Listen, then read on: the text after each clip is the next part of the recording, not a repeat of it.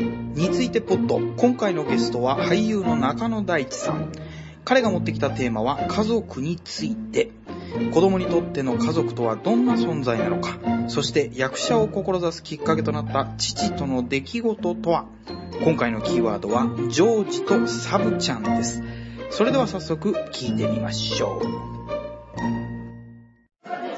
えー、についてポッドキャスト、今日はですね、えー、テーマが、家族っていうテーマを挙げられてしまいまして、その家族って聞いた時に、マジかと。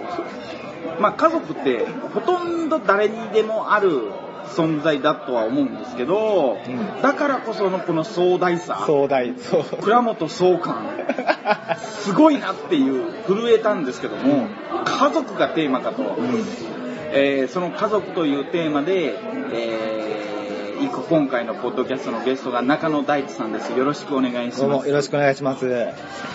あのー初めて中野さんから家族について喋ろうかというテーマをもらった時に、何を喋んだろうなっていうのがまず僕の疑問としてあったんですよ。うん確かに僕も30まで生きてきて、うん僕の父親とか母親とかの家族にまつわるエピソードみたいなのはありますけどね、そのエピソードを中野さんは喋ろうとしてるのか、家族に対しての悩みなのか、うん何についてなのかっていうのがそのテーマを挙げてもらったあの連絡ではね、うん。把握しきれなかったんですよ、うん。まずそういうところから聞いていきたいんですけどその家族で何を議題に挙げていきたいってこう中野さんは思ってるんですか？壮大すぎてね。でそうた確かにこう、まあ、曖昧っちゃ曖昧なんですけど、うん。まあ、その、まあ、うちの家族の、まあ、面白話もまあ多々あるんですけど、まあでも今回はね、その、まあ、家族っていう、いわば一つの、まあ、コミュニティじゃないですか。はいそのまあ、形、コミュニティ、共同体っていうものに対して、こう、家族ってものを当てはめると、やっぱすごい面白いなっていうのがまあ一つ。はいなんか普段こう、なんだろう、家族ってものを、まあ第三者、遠目から考えることって、まあまずないと。なかなかないですよねね自分が息子であったりとか親であったりとかの立場になりますからねそうそう。んまあ何かないとそう考えるきっかけがないなって思った時に、まあ一回なんか、まあもう12月だし、まあ多分大多数の人がまあね、地元の、まあ東京とかに出てきてる人だったらまあ帰郷する、あまあ田舎にね。うん、帰って、帰る実家帰る帰るタイミングですよね。でまあなんか、まあ旬だし、うん。旬だからまあ旬のこと話すかと思って思ったんですけどね。でなんかそのなんだろう。家族っていう、まあ、その人間が生まれた時に初めてこう、まあ、所属するって変な言い方ですけどまあ大多数の人が、まあ、一応例外もありますけど大多数の人が初めて所属するのがその家族っていうコミュニティですよね。コミ今日ね入っていくでしかもその家族っていうのがあのまあ一番より絆が深いものなんだろうなってうん。思っちゃうんですよ。まあ、なぜそう思ったかっていう一つのきっかけが、うん。ちょっと数年前に自分のその、まあ、祖父が亡くなった時に、はい。なん。か、まあ、あん正月本ぐらいにちょっとしか顔を合わせないぐらいだから俺泣くのかな？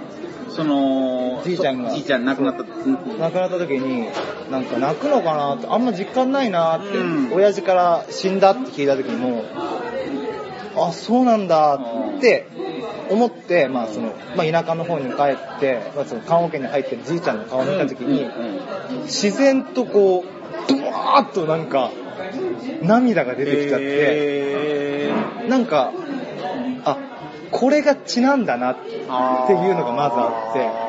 なるほあど。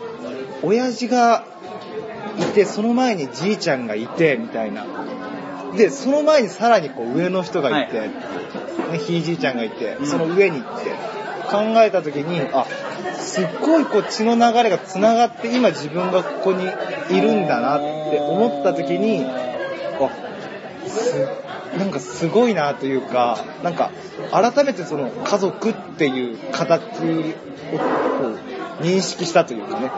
初めて。その今中野さんが言った認識をしづらいじゃないですか、家族の。近くにいすぎて、空気みたいななんかもう、酸素吸ってるんだけどなんか意識をしてないっていうね。酸素は見えないのと一緒で目の前にいすぎててその人の存在価値とか、うん。この人がいなくなった時に自分がどうなるのかっていう議題よりも、こいつがうざいとかね、うん。こいつが口うるさいなとかそうそうなんかそういう目の前ばっかりの話ばっかり来るから、うん。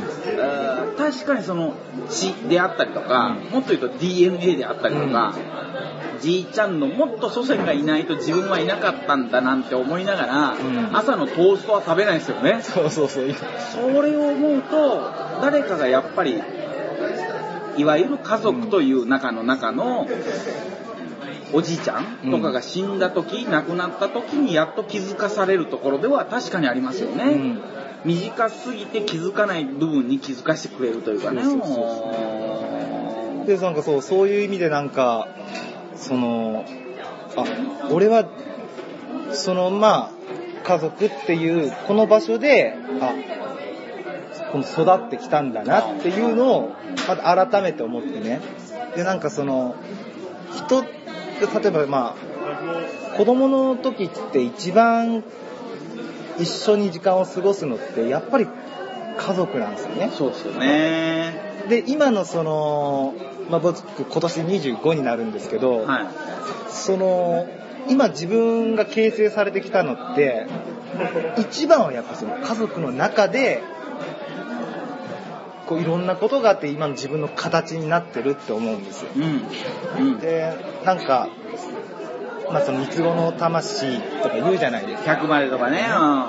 なんかその子供の時にこうある程度の形作られるみたいな。いやそういうのがもう絶対あって、なんか僕がその役者を、僕役者って言ってましたっけ？うん。言ってました。言ってましたよ そう役者やってるんですよ。で そのね、役者になろうって思ったきっかけも、やっぱその家族の中での自分の立ち位置だったりとか、そういうものが多分、主としてあるんですよね。じゃあ今中野さんが役者である理由は中野家に生まれたから役者をやってるっていうところがやっぱりそう言えるってことですか？まあそうだと思います。それはえどういうところに起因してんですか？なんかね、あの、うち結構その野球、親父が野球が好きで、野球一家だったんですけど、僕、すごい運動がね、苦手なタイプだったんですよ。で、みんなこう、まあ、うち4人兄弟で、の僕三男坊なんですけど、まあ、全員男とか全員男。もうは大変だったでしょ、お母さんはね。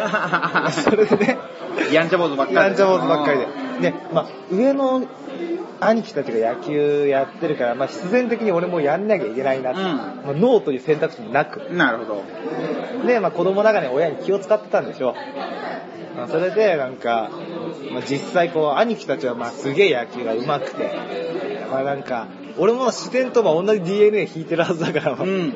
そうなるんだろうなって思ってたんですけど、実際そういう風にはならずにね、はで、結構まあその、親父からこう、罵倒されるわけですよ。おなんで前なんで野球うまくねえんだみたいな。そうそうそう。金の無駄遣いだみたいな。うわ。もうなんかもうなんなのみたいな。うわ。ー結い言いますね親父。親父、親父と。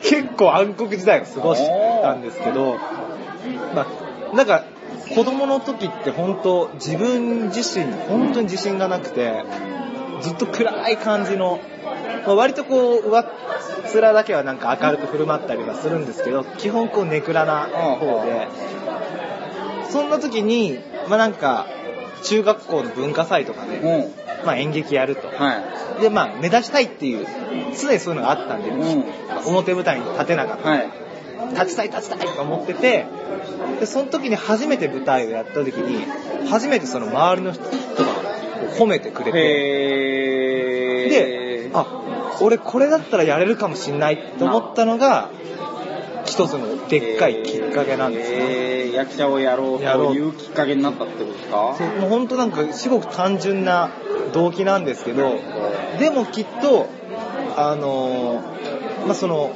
ね、親父とかからこう、ダメだダメだって言われてない、あ言われてなかったら、うん多分、まあ、もしかしたら、こう、いろ、別のきっかけであった可能性はあるにしても、多分、ここまでやりたいって思ってなかったんだなるほど。なるほど。ずっと出たい、兄貴みたいになりたい、うん見られたいっていう願望、うんうん一番はやっぱ親父に見てもらいたいっていうね。ねそこ。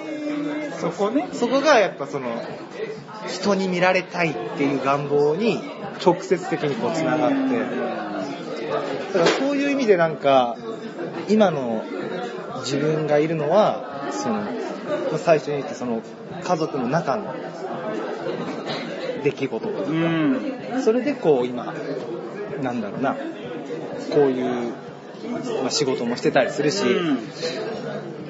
なんか、役者でやあり続けたいなって思うのは、やっぱそれが一番、根本の思い出ねね、としてあるっていうそうそうそうそう。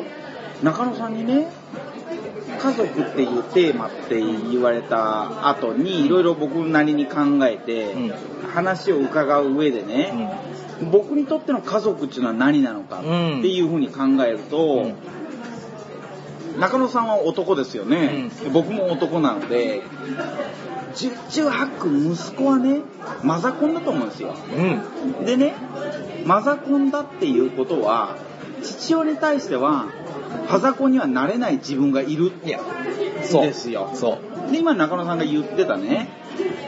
兄貴は野球で親父が認めてたのにそういう立場に息子の俺がなんないと、うん。三男の中野大地はなってなかったと、うん。で僕自身も母親が認めてくれるのはものすごくハードル低いんですよ。すぐなんか、うわ、いいんじゃない？キイチこれ。これいいじゃない？の。こんな面白いの聞いたことないわ。みたいなことを何にも聞いてないのに言ってくれる。うんでもね、ずーっと父親の方は、うん今もそうですけど、うん。何やってんねんほら。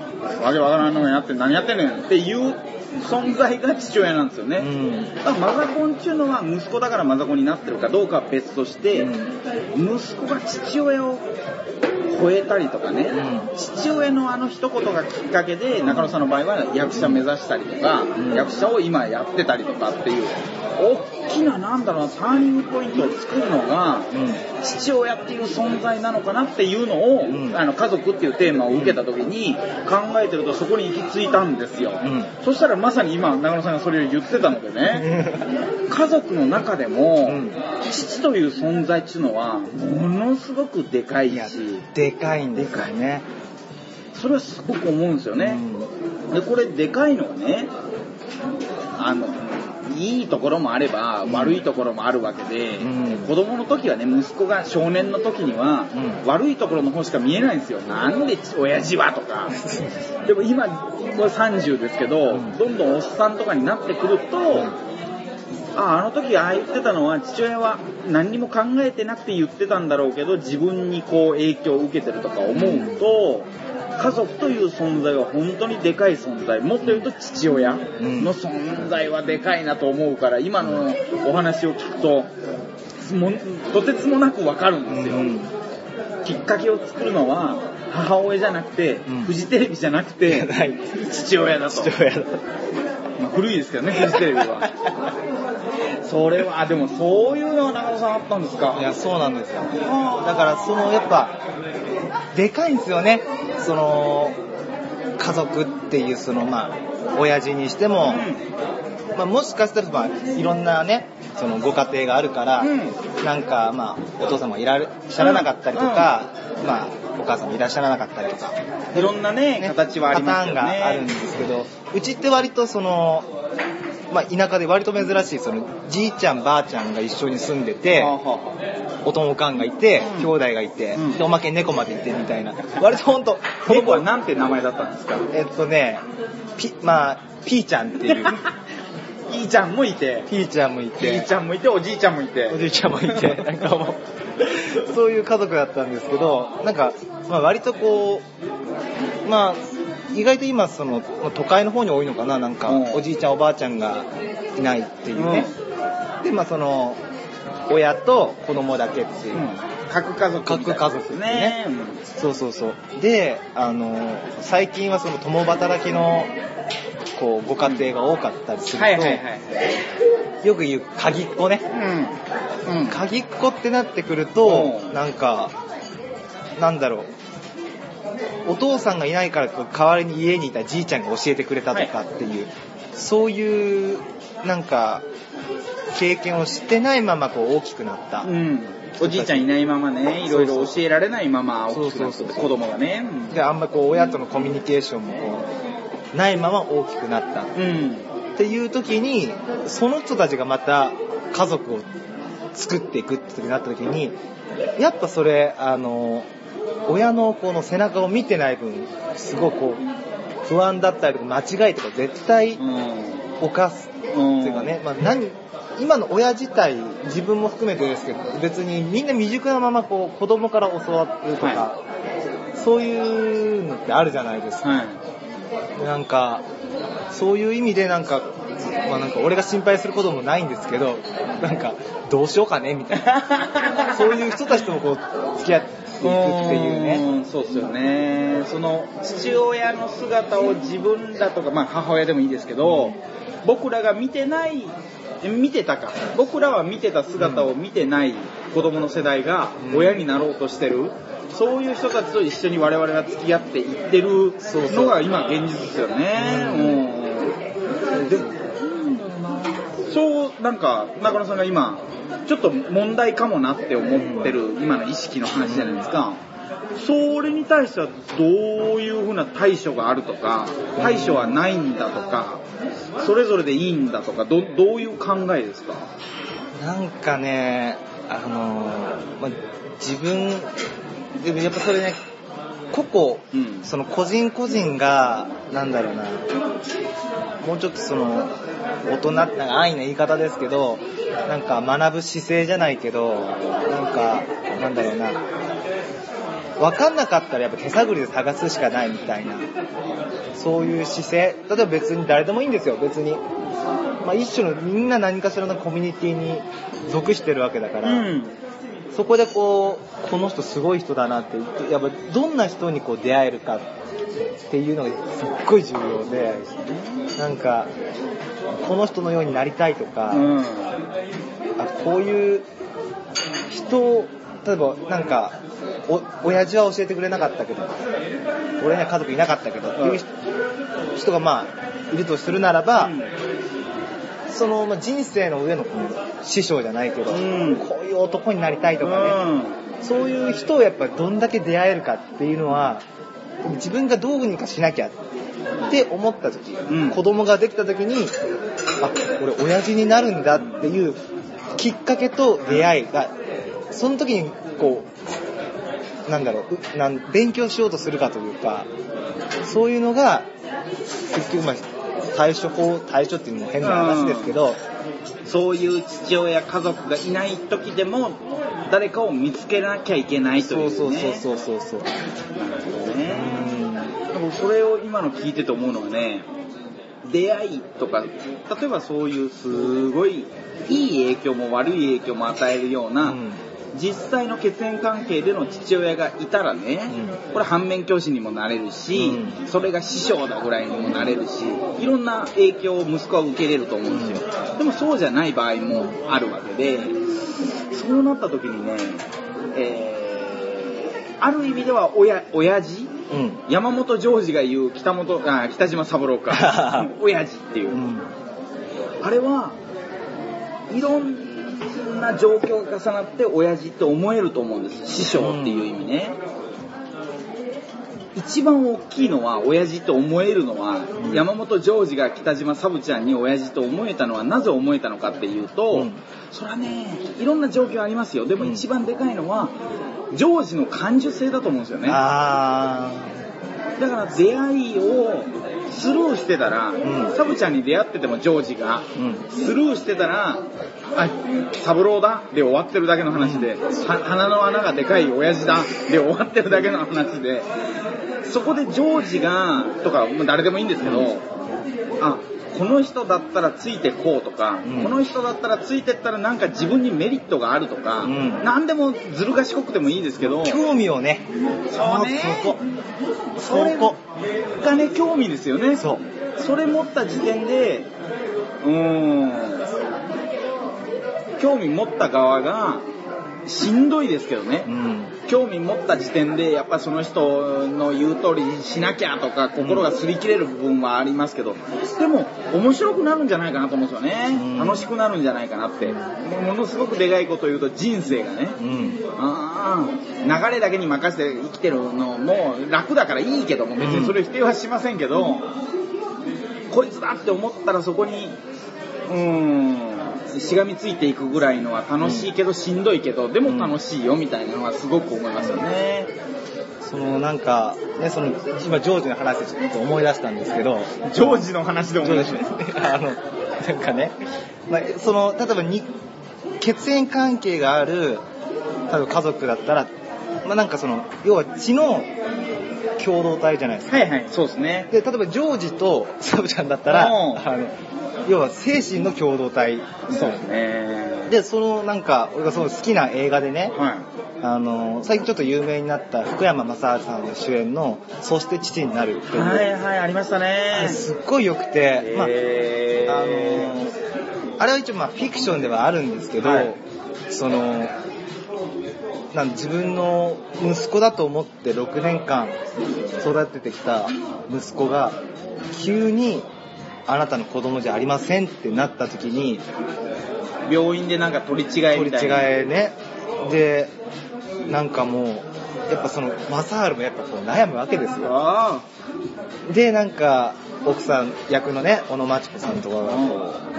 あなたは結局血を選ぶのよみたいな。あ。やっぱお母さんがやっぱ赤ちゃんの頃からお乳をやりなるほど。育っていく姿一番近くであ見てるかーら血じゃなくてやっぱその血なのか時間一緒にいた時間なのか。っていうで息子も息子でそのね親父のことをすごい慕ってて。でも実際いきなり突きつけられた現実でなんかもうどうしたらいいんだろうなって、うんでまあ周りの勧め病院の勧めもあってこれネタ言って言ってもいい？あー、まあ、人生大丈夫。もうなんかね、あの、結局はまあ、向こうのご家庭と、ちゃんとじゃあ、まあ、物じゃないけど、交換しましょうみたいな。子供をね子。供を交換しましょうってなった時に、新しい家族で子供もすごい気を使うしう、ん親も気を使って、この時間を取り戻そう。こっから先の方が長いんだからう。ん。で、なんか、いろいろこう、お互い気を使いながら、うまくやろうとするんだけど、子供の方がやっぱり心の中で、お家に帰りたいって、あボロッと漏らすシーンがあって、きついシーンだ。で、はって、なるほどね。あーと思って、で、なんか、だんだんその、ちょっとこの細かいことまでちょっとあれですけど、最後にその、あの、自分が息子、まあ自分の子供じゃないんですけど、自分の息子だと思った子が、その、すっごい自分のことを見てくれてたっていう証拠というか、はい。なんかが、その、親父が、福山雅治が子供に、最後になんか欲しいもんないかって。そしたらお父さんのカメラが欲しい。もで、お父さんのその子供がね、お父さんの寝顔をいっぱい撮ってる。で、それを見たときに、この子はこんなに自分のことを見ててくれたんだって気づいたときにもうボロボロ涙が止まんなくて、で、なんか、子供って、こう、まあ要は、産むだけじゃ親にもなれないし、いるだけじゃ家族になれないんだみたいな。うん。うん。ってことを気づいて、結局はまあなんか、やっぱり自分たちで育てますみたいな。本当子供はいい迷惑ですけど、うん。うん。なんかそういう意味で、なんだろう、気持ちって精神、うん気持ちさえあれば、うんあそういう形もあるのかってことにね、そうそう、まあそういうご家庭もきっとあるんでしょうけど、んんんなんかそれはそれでやっぱ、なんか血だけで血の濃濃さもあるけど、気持ちの濃さっていうのもすっごいあるんだなって。それが精神ってことですよね。気持ちの家族そうみたいなのが厳然と家族として存在はしてるってことですよそうそうそう言ってみればだって、親父、お母さん、子供って3人とも血が繋がってない。あ、まあお母さんとは繋がってるけど、うん。なんか、あ、まあ、そその過程は繋がってないか。繋がってないですよね。ね。家族にな、そうそう。えっとその、何でしたっけ。マシャニーの映画のタイトルはそして父そして父になるとはそうですよね。そう言ってみれば、だから全員他人の共同体なんだけど、一つの家族として生まれた。そうですね。そうですこれは、あ、おこ面白いなと思って、なんか、そういう意味ですごいなんかちょっと広い話になってくると、なんか、昔って結構、まあ村社会みたいな、はいあったじゃないですか。はい。なんか、今は結構個人の、個人の財産みたいうんうんな、個人個人してるけど、昔の そういう社会って、なんか村の財産はみんなその村全員の財産。はいはいはい。で、まあちょっと下の話すると、あの、ほら、昔は予売っていう習慣も、ね、はいはいはい。だからこう、女の人がこう、まあ別に常に受け入れてるわけですよね。いろんな男が来て。で、子供を産む。ん妊娠した時に、あの、自分でその、い今まで来た男の中から旦那を選んで。はそうそうそう。だから、選ばれた旦那は別に自分の子供じゃないんですよ。でも、血がどうか効果じゃないと。じゃないっうんていうね、なんか、村の子供はみんなの子供だからみんなで育てる。なるほど。なるほど。そういう習慣が、大きい家族だったわけですね、そうだから。一つのでっかいコミュニティの数。あそれはそれでまあ、面白いなと思って。家族の形みたいなね。それと真逆にあるのが核家族ですわな。うん。まあ本当に DNA 的にも自分の子供で、うん。で父母息子なり娘なりだけど、うん。3人のっていうのとは全く逆のが村社会の中での予売制度がある中でのコミュニティとしてのまあ村かな、ううんん大きい家族というか、うん。はあそういう時代もあったんですか。いやいやいやいや、はあ。だからその家族って言った中でね、漢字で書くと家の暴走族の族ですよね。だから暴走にも使える族なんですよね。そう。家にも使える族なんですよ。あそれは多分族っていうのをにあまあ英語で逆に逆輸入で分かりやすく言うと、うんコミュニティ、うん。もっと言うとチームですわね、それが家チームってなると一つ屋根の下ですよね、うん。家っていうあの象形文字から来るように、えー屋根があってその中に住む人々っていう中で言うと本当に単に物理的に一つ屋根の下で住むチームだけの話で、そうそうそうそう。そこの中ででも、えー血縁関係 DNA がバラバラの人だっているだろうし、うん。一緒の人だっているだろうしやっぱなんか今話してて思うのはジョージですよね。ジョージ山本の精神。自分の親父っていうのが、私三郎の息子じゃないですからね、うん。戸籍上は。そうそうそう。そうですよね。でも親父って言える人がいるのは幸せなことだし、ここはあえて言いたいのは不幸せでもあると思うんです。うん。それはジョージが演歌歌手を目指したから。うん。だから不遇の時代もあったでしょう、うん。でもサブちゃんについてったらいけるかも。あれを親父と呼んだら自分も有名になれるかもって思って、今有名になってるからいいかもしれないですけどそんだけ精神ついての親父を見つけた途端にリスクもしちゃうみたいなね。うんそれはすごく精神的には親父を見つけるのは素晴らしいことだし、うん。そこで苦労するのは非でもないとは思うんですジョージは。でやっぱね僕自身も多分中野さん自身もたまさか自分の戸籍上の父親が DNA 上の父親だとは思うんですけど、でもコンプレックスでもあるだろうし、うん。その父親がね。そうね。それがあるから今があるみたいなところで言うとね、まだまだ20代と30代でもうしいつ死ぬかは分かんないけど でもまあまだ人生途中だからよく結論はつけられませんけど、そういうコンプレックスになるような嫌いなうん。嫌いにも思うし、うんそれをきっかけになってくれたからまあありがたいなとも思うし、うんそういう親父が、マイサブちゃんですよね。そうマイサブちゃんがいるのはすごく、なんだろうな、今は僕としては嬉しいことですわ。う。うんん、そういう親父がいて、うん。高人って言うんですけどね。三郎じゃなくて。高人がいて、よかったなとは思いますね、その今の中野さんの話を聞いててね。